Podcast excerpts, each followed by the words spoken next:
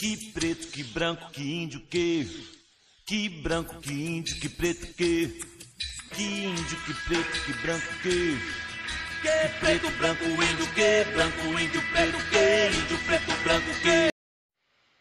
Olá, seja bem-vindo ao podcast da Agri, foi o nome íntimo que eu dei a esse podcast, é, realizado por mim, para a gente debater, conversar aqui como amigos mesmo, que é naquela conversa, sobre um assunto que a professora Carol de Filosofia do Instituto Federal do Triângulo Mineiro levou na sala para a gente. E eu vim aqui hoje falar um pouquinho sobre isso, gente, porque é um assunto super necessário. O assunto, então, o tema é racismo epistêmico. Bom, antes da gente falar um pouco sobre o que é epistemicídio, pega aí seu cafezinho, o seu, sua bolacha, é, qualquer atividade doméstica que você esteja fazendo ouvindo esse, esse podcast e vamos aqui conversar comigo. Bom, né, se a gente for na origem da palavra, dos nossos antepassados gregos da língua portuguesa, a gente pegar o episte, a gente vai ver que ele significa conhecimento. A gente vai ver que, ele, que a palavra episteme significa conhecimento. E sídio, morte, ocultação, assolação. Ah, Bruna, então é racismo epistêmico vem é, racismo relação ao conhecimento, racismo é supremacia de raças, uma raça superior à outra só por questão de pele ou cultura. Bom, eu vou dar um exemplo na prática, eu acho que vocês já vão captar a mensagem. Quando eu era criança, minha mãe costumava sentar para pentear meu cabelo para ir para a escola e ela fazia sempre uma trança super bem amarradinha, assim, e pegava a escova e passava muito bem no meu cabelo. Meu cabelo ficava parecendo que era liso mesmo, ele é cacheado, mas ela tentava deixar ele o máximo liso possível, o máximo menos armado. E uma vez eu parei para me questionar, porque meu sonho era usar meu cabelo solto. E eu ia só na, na sala ia de trancinha. E eu pensava, por que, que as minhas amigas de cabelo liso podem ir de cabelo solto e eu não?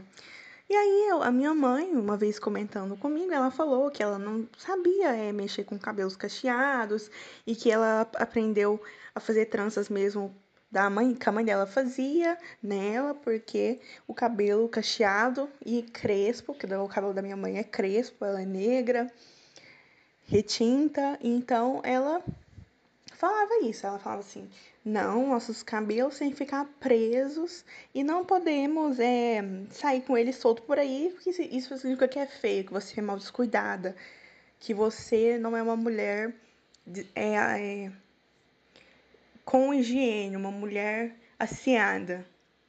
Bom, e quando eu era pequena, na mídia também, eu não via nenhuma, quase raramente, uma mulher de cabelos cacheados ou uma mulher é, parda ou uma mulher negra de cabelos crespos de referência, eu não tinha. Então, esse já é um, uma, um fiapo assim do que pode ser epistemicídio que eu dou a você. Um segundo exemplo que eu dou é em relação às religiões de matrizes africanas. A religião de matriz africana, na nossa sociedade brasileira, é, um, é uma incógnita e não deveria ser, porque é uma religião natural daqui do Brasil, a Umbanda, né? O Candomblé ainda veio tem mais relação ainda com a com os povos africanos, mas mesmo assim, por ser um patrimônio cultural brasileiro, elas deveriam ser conhecidas, mas por que será que a gente não conhece sobre elas? Por que será que não é debatido? Por que será que entre elas ainda existem muitas incógnitas?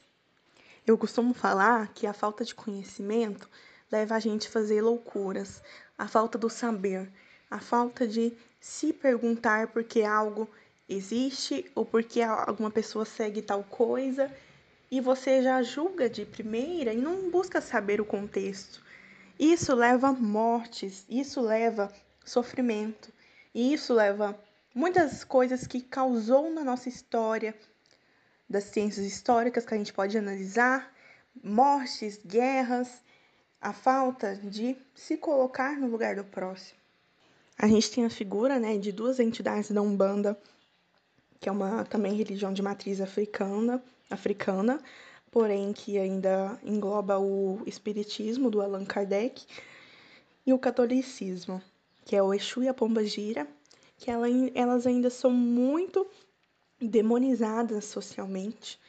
Exu é associado a vícios, é, sexo e drogas. A pomba gira ela é considerada e chamada como prostituta, como a entidade que vai levar as mulheres a seduzir os homens e sair distribuindo sexo ou fazer amarrações amorosas e não tem nada a ver com isso. Isso causa massacre da religião, como a gente vê nas notícias, todos os dias dos jornais, saindo nas reportagens, terreiros é, colocados fogos, terreiros sendo destruídos, até mesmo imagens de entidades, é, oferendas, tudo sendo destruído por causa de uma de uma solação do pensamento, uma solação do conhecimento ao próximo. Como já dizia Sueli Carneiro, a filósofa estudada nesse contexto, o epistemicídio causa violação dos direitos humanos. E é isso que acontece quando você vai lá e julga tal pessoa por ela ser da religião nem às vezes nem é porque é de uma religião diferente, mas é porque tem a matriz africana, não é? Aquela religião trazida pelos homens e mulheres que foram escravizadas, que os senhores de engenho falavam assim: olha, sua religião é do demônio, ela não é boa, nada que vem de você é bom, porque você nem é considerado humano pelo seu tom de pele. Era assim que eles falavam, era assim que eles pensavam, era assim que era dizimado, tanto que quando ocorreu a abolição, os negros ainda eram considerados marginalizados na sociedade, Sueli traz para a gente que essa assolação de conhecimento fragiliza os dois lados, o lado menor da hierarquização e o lado que está no topo. O lado que está no topo é um sujeito de olhar enclausurado, encasulado, uma visão sem amplamento de concepções. E a pessoa que está embaixo, lá na hierarquização, é aquela pessoa que, que tem dificuldades de reconhecer como indivíduo na sociedade, como em relação a questões de autoestima, de autossuficiência. Isso gera consequências psicossomáticas e é um assunto que agrada Quilomba traz bastante, que é uma das consequências do racismo. O conceito de alteridade, trazido também pela Jamila Ribeiro, é baseado na filósofa Simone de Beauvoir, sobre alteridade, é todo esse grupo que envolve a, a parte baixa da, da pirâmide social. E esse grupo estão inseridos as pessoas pretas, pardas e mestiças. Pretos e pardos têm uma definição e essa a gente vai aprofundar na filósofa Lívia Zaruti, é, proprietária e fundadora do canal Etnia Brasileira, que pauta diversos assuntos sociais e diversas reflexões filosóficas. Para Lívia Zaruti, pessoa preta, negra, é aquela pessoa que possui tom de pele retinto e características fenótipas como cabelo crespo, cacheado, nariz largo, boca, boca grossa, lábios grossos e definidos.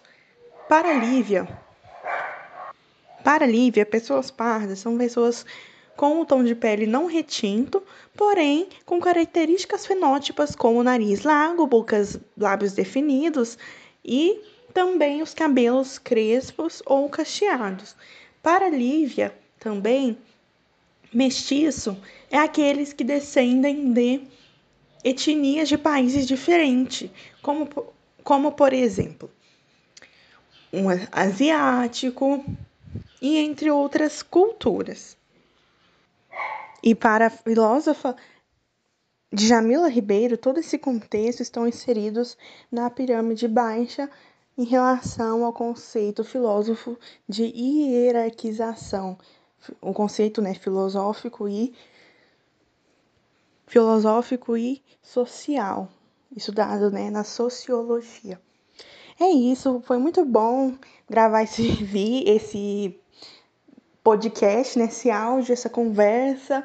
Espero que tenha dado para tomar seu cafezinho e tenha dado a entender um pouquinho do que a gente aprendeu na sala de aula, junto com a professora Carol. Então eu agradeço sua presença aqui. E é isso. Ah, nossa, eu ia esquecendo. Lembrando que eu vou dar os créditos, né, os direitos autorais do vídeo. Quem? Ah, os, os dons da música que eu coloquei nesse, nesse podcast no início, a música do início chama Arnaldo Nunes Inclassificáveis. O podcast criado tem fins educativos e não dispõe de nenhum meio lucrativo.